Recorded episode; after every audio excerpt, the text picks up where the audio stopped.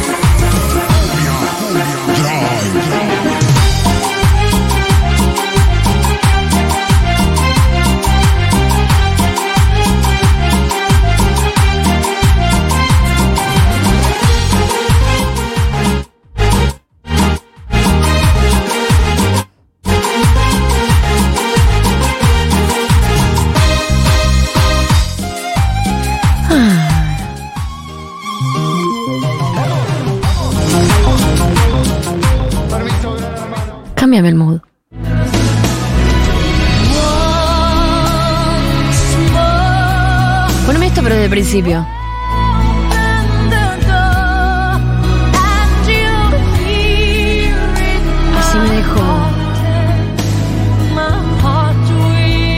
ir al pedazo de glaciar que se acaba de caer. ¿Vieron eso?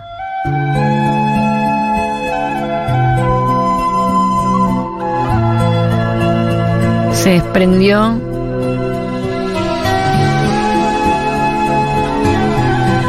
Pedazo de hielo. Every night in my dreams I see you. I feel you. Lo que pasa es esto. Yo quiero respetar a Mati Mesoulán y generar un contenido de esos que después suben a Spotify y, a redes y dicen acá está lo que hizo Barbie. Pero me pasan cosas como estas. Me encuentro con información. Y esa información en mi cerebro hace un link distinto al del resto de los humanos. La información que yo me encuentro es como que to- todos quieren jugar un picadito al fútbol, ¿entendés? Y es un señor de 102 años, con un nene de 4 años, con una mujer de 22, con, y todos quieren jugar un picadito al fútbol. Entonces, yo leo que el 24 de enero, un día como hoy, del 98, My Heart Will Go On de Celine Dion estaba en el disco de Celine Dion y era puesto número uno en los charts. Entonces viene la banda sonora de Titanic y le gana al disco de Celine Dion. O sea, el disco de Titanic le gana al disco de Celine Dion. Es como el Spider-Man con el Spider-Man. Y eso nunca había pasado. Es como la, la- la primera vez que pasa eso en el mundo de las bandas sonoras. Pero entonces yo me doy cuenta de todo esto. Ah. Recuerden la información que les voy a decir. El 24 de enero del 2018, Elton John anuncia su retiro. ¿Y saben cuándo fue otra vez que una banda sonora desterró al mismo artista del puesto número uno? Elton John con la canción del Rey León. Pero pará, no, porque esto no es un link que trato de... Esto sigue por mucho. La única otra vez que pasó esto en la historia, bueno, para dejemos sonar Elton John, pero después voy a ir. Y el 24 de enero de 1967, Aretha Franklin la pega como nunca la había pegado en su vida con una canción que es I Never Loved a Man the Way That I Love You, que tiene una historia muy turbia porque el marido la acompaña al estudio y se queda piñas con, con lo del estudio y, se tiene que ir a grabar a otro lugar, entonces tiene que llevar a todos los músicos de ese estudio para eh, su estado y eh, la pasa muy mal, eh, bueno, es muy terrible. Y el 24 de enero de 1949, nace John Belushi. Y John Belushi, además de ser uno de los comediantes más grandes de la historia de la República del mundo, era uno de los Blue Brothers. Que no solamente es la mejor banda sonora en la historia de las bandas sonoras, sino que además vuelve a llevar a Aretha Franklin al mainstream. Única vez que el éxito de las bandas sonoras se mueve tanto es después con Titanic con Celine Dion y con Elton John. Y la única banda sonora que rompe con lo de Elton John, que no fue un 24 de enero, es lo único que no fue un 24 de enero, pero igual lo voy a decir porque ahí me llama mucho la atención. ¿Sabes qué canción, Diego? Y una canción que a vos te gusta y a mí me gusta. ¿Sabes cuál es la única canción que batió todos los récords de todas las bandas sonoras de la historia? We don't talk about Bruno. No, no, no. We don't talk about Bruno. Eh, no se habla de Bruno. Pero bueno, es algo que solamente nos interesa a Diego y a mí, así que volvamos. Así que como lo del 24 de enero fue un link, eh, o sea, Celine Dion, Titanic, banda sonora, Elton John, Aretha Franklin, Aretha Franklin, John Belushi, John Belushi, Blue Brothers, Blue Brothers, Aretha Franklin de nuevo. Vamos a hablar de la banda sonora de los Blue Brothers. Justificaciones me sobran.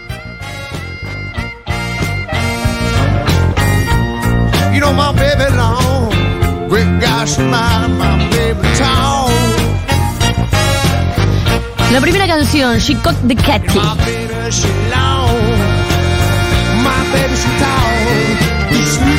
Bueno, vamos a hablar de los Blue Brothers. Si están escuchando este programa. Y una canción, pero no puede, no vale una canción que suena en una película, pero que ustedes la conocen por la radio, como Happy de Pharrell Williams. Si una canción en una película o una banda sonora de una película les impactó más que un artista o un disco, hoy es el día para que suene en la hora eh, avivada. Chicote Katy es la primera canción de The Blue Brothers Original Motion Picture Soundtrack, que no es lo mismo que el disco en vivo de los Blue Brothers o la berreteada que sacan después con John Belushi muerto. La cosa con los Blue Brothers es que empieza como un chistecito. Pasemos a Peter Gunn Theme, que es como... Porque es una banda sonora esto. ¿Entendés? Es una banda sonora. Entonces, tenés canciones que son clásicos del soul hechos por los Blue Brothers, canciones creadas por los Blue Brothers,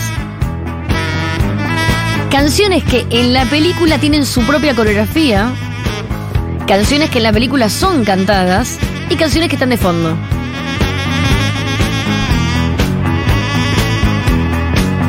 La cosa es que John Belushi y Da- Dan Aykroyd, que si no lo tienen por Blue Brothers,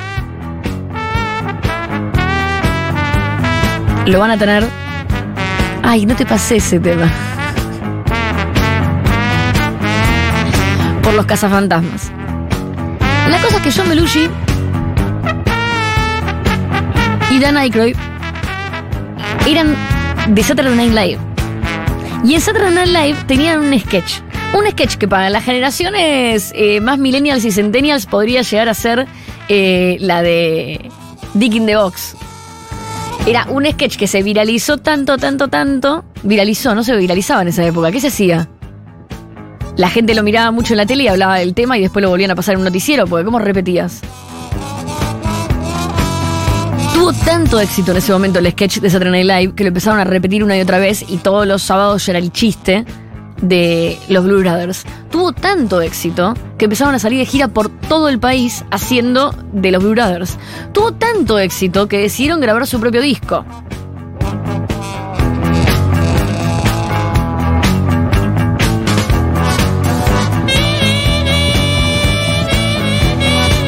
Y en un momento pasemos a Give Me Some Loving, que es uno de es esto, son clásicos. Y en un momento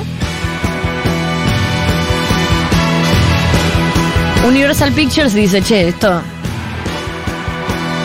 acá hay una. Entonces les plantean hacer la película. Y cuando hacen la película, la película, más allá de que es un peliculón, tiene muchas características que, que hacen que nunca se haya repetido algo igual. Que es que no la puedes clasificar, porque no entra en la categoría musical. Porque no se... A ver, se dicen cosas cantando, pero son canciones. No es lo mismo con musical, donde transforman en canción parte del guion.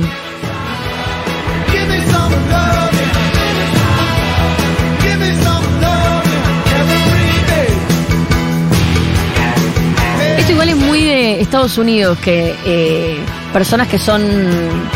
que se dedican a la comedia o se dedican a la actuación, bailan increíble, cantan increíble, tocan increíble. Shake a Tail Feather con Ray Charles. Esta es la primera canción del disco.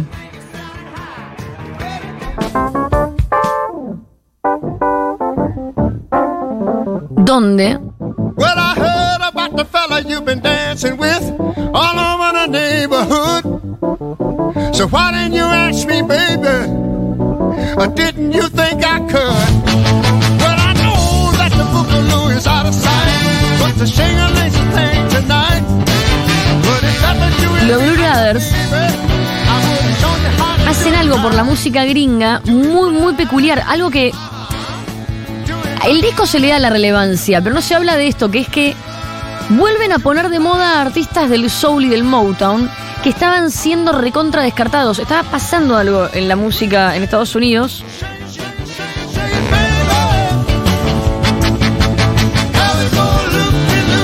Era como, como que hoy en Argentina se ponga muy, muy de moda el disco de Tango Feroz. El disco de Tango Feroz, podríamos escuchar. Bueno, para. Eruca Sativa sacó hace muy poquito una reversión de El amor es más fuerte.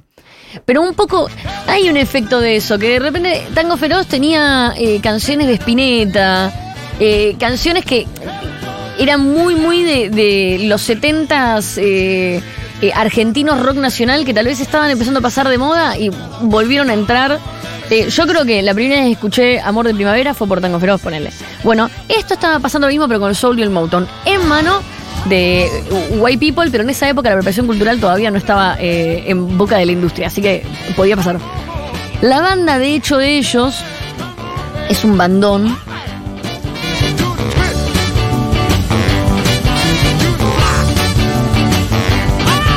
Me acuerdo de la parte de las películas. Bueno, eso también pasa. Ray Charles, Aretha Franklin, todos estos personajes tienen eh, un papel en la película. Un papel que no son ellos mismos. Entonces es muy divertido de ver. De hecho, mira, pasa. Everybody needs somebody to love. Acá ya es el show de los Blue Brothers. Este es el hit.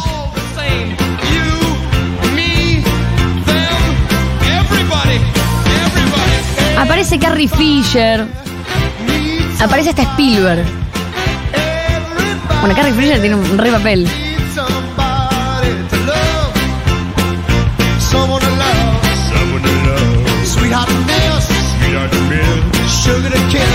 La banda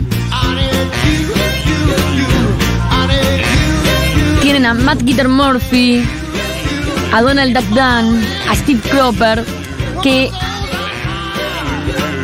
eran músicos de Memphis recontra, no eran famosos, pero eran como muy importantes. De hecho, eh, eran parte de un sello que grababa solo Motown, pero también eran blancos, era medio...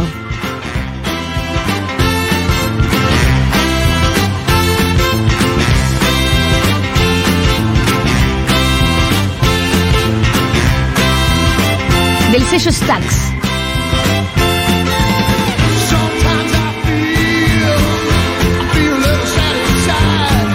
Después tienen uno con James Brown, mira, el The Old Landmark.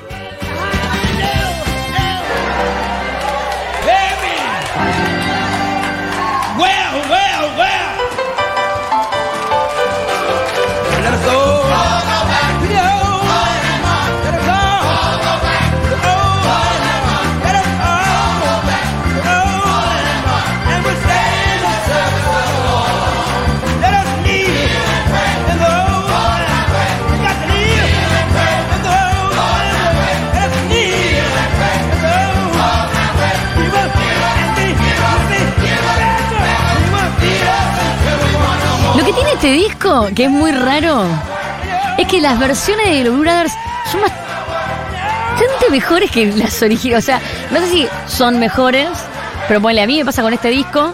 Es uno de los primeros CDs que llegaron a mi mano.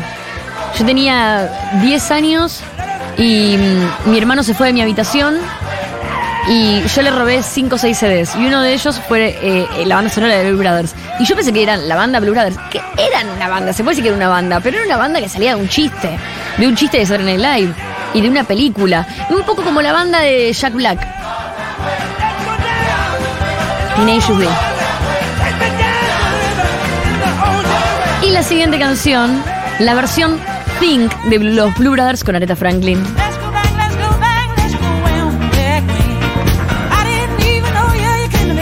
Much more than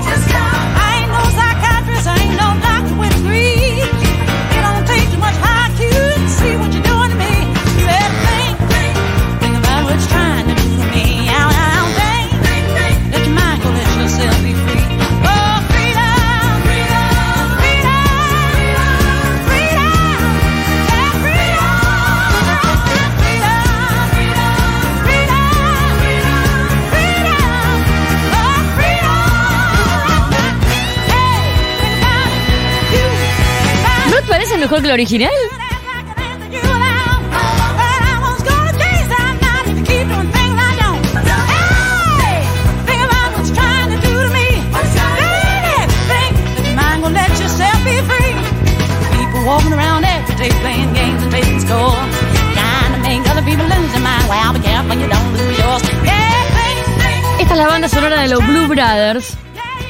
La siguiente canción, Theme from Rawhide.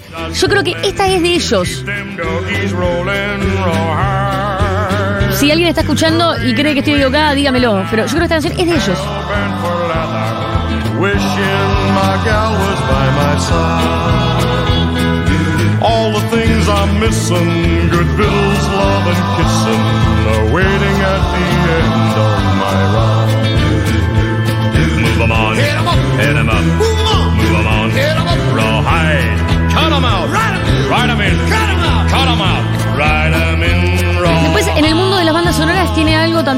es que aprovechan la película, una película de recontra remillones eh, de dólares con dos personas que están muy de moda en Estados Unidos, aprovechan esa película para volver a reivindicar clásicos de hace muchos años, la mayoría, el 90% de artistas eh, eh, afrodescendientes y del mundo, del soul, del gospel, del blues, que no habían sido eh, no habían tenido muy buenas vidas. Entonces fue una forma.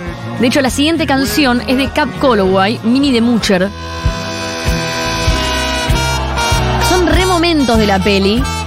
Y son canciones que se hicieron muy famosas en los 80 por esta banda sonora. Here's a story about Minnie the Moocher. She was a low down hoochie coocher. She was the roughest, toughest frail. But Minnie had a heart as big as a whale. Hi.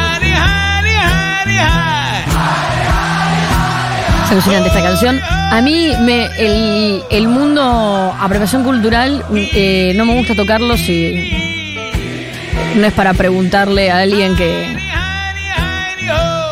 que esté en el tema desde otro ángulo, pero sí me pasa que con esta banda sonora eh, siento que hay formas de tocar a veces eh, culturas que no son las tuyas, pero con un 100% de darle visibilidad. En el caso de Blue Brothers pasa eso, porque todas las personas que ellos invitan a la película son James Brown, Aretha Franklin, Ray Charles. No es que invitan a, a Susana Jiménez a hacer blusera. Es alucinante tema.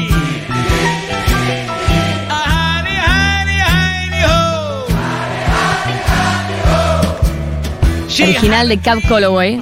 about the king of Sweden. He gave her things that she was needing. He gave her a Hacen también to gold and steel, a diamond car with the. Ponen la siguiente Sweet Home Chicago, que es de Robert Johnson. Que yo lo he nombrado a Robert Johnson infinitas veces siempre para bardearlo. Pobre Robert Johnson, no porque bardea a Robert Johnson, sino por lo que representa en la invisibilidad eh, para mí de las bluseras previas y contemporáneas a él. Robert Johnson es recordado como el primer blusero, las primeras grabaciones de blues de la historia supuestamente son de Robert Johnson, y, bueno, no es así. Eh, Mami's Vida había grabado eh, blues varios años antes y después de ahí vino toda una seguidilla de bluseras. Eh, pero bueno, Robert Johnson es como también un, un mítico y Sweet Home Chicago es una versión de los Blue Brothers de gravetas de Robert Johnson que son no inescuchables, son reescuchables, pero son de una época, estamos hablando de años 20, 30.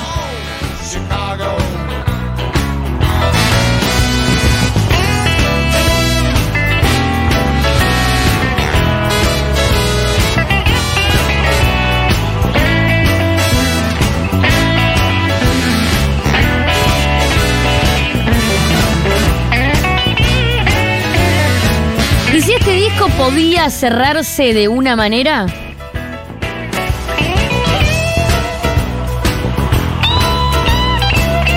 Acá me están reivindicando la. Bueno, la peli la vi 100 veces, me compré los discos, inclusive la banda de sonido en, el 99, y ahora estoy intentando conseguir los vinilos. La peli es recontra mortal. Hay una versión del 2000 que no hace falta. Acá vamos a Carrie Fisher, sí, la, o sea, la, la versión de Carrie Fisher. Ah, Tiene la mejor y más larga persecución de autos en la historia del cine, me dicen acá. No sé si el dato es real, pero es verdad que la persecución de autos de Blue Brothers es eh, inexplicable y única. De hecho, por eso te digo, no es un musical, tampoco es una película de acción.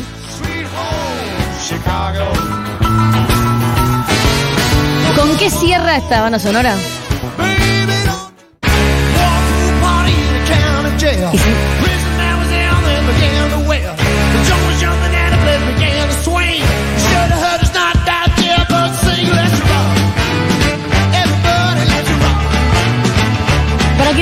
Película, es una road movie de dos eh, dementes bluseros escapando de la policía constantemente.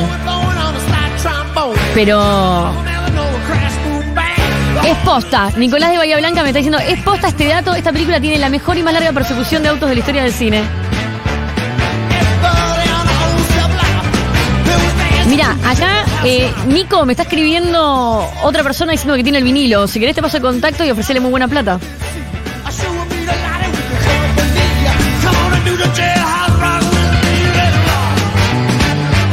Al año de este éxito.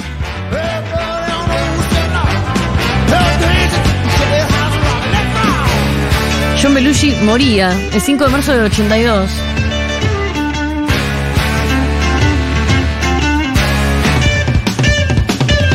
De sobredosis.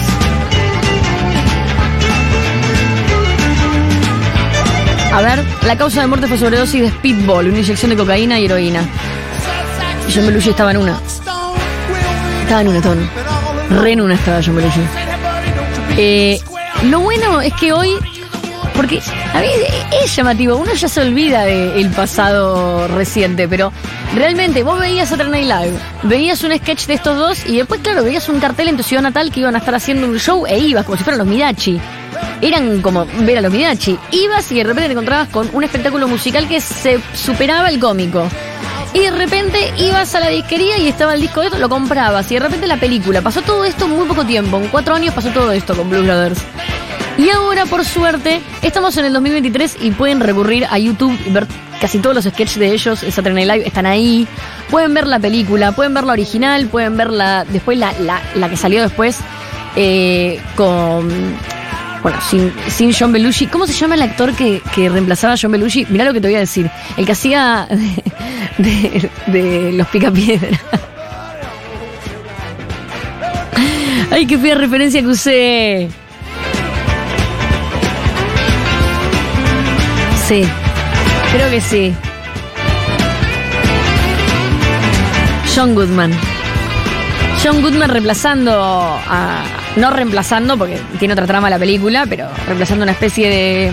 de John Belushi. Vuelve a aparecer Aretha Franklin, acá ya aparece Eric Clapton, aparecen otros artistas. Eh, la, la película no tiene. eh, la. A ver, la peli no está mal, pero no tiene la repercusión que tiene la original porque el contexto era otro. Acá me dicen, la película del 2000 está buena. Acá justo me están diciendo, está está James Brown. sí. Excelente actor, mala película. Yo pienso igual que Nicolás. A mí es tan buena la original que la del 2000. Y John Goodman es, ese es un actorazo, John Goodman. Perdón por la referencia que tiré porque No se habla no está a la altura. Claro, John Goodman del, del gran Lebowski. Pero bueno, a mí me marcó los picapiedra. ¿Qué crees que te diga? Vamos a cerrar este programa No se habla de Bruno. con No se habla de Bruno. No, no, no vamos a cerrar con no. No, Diego, no podemos.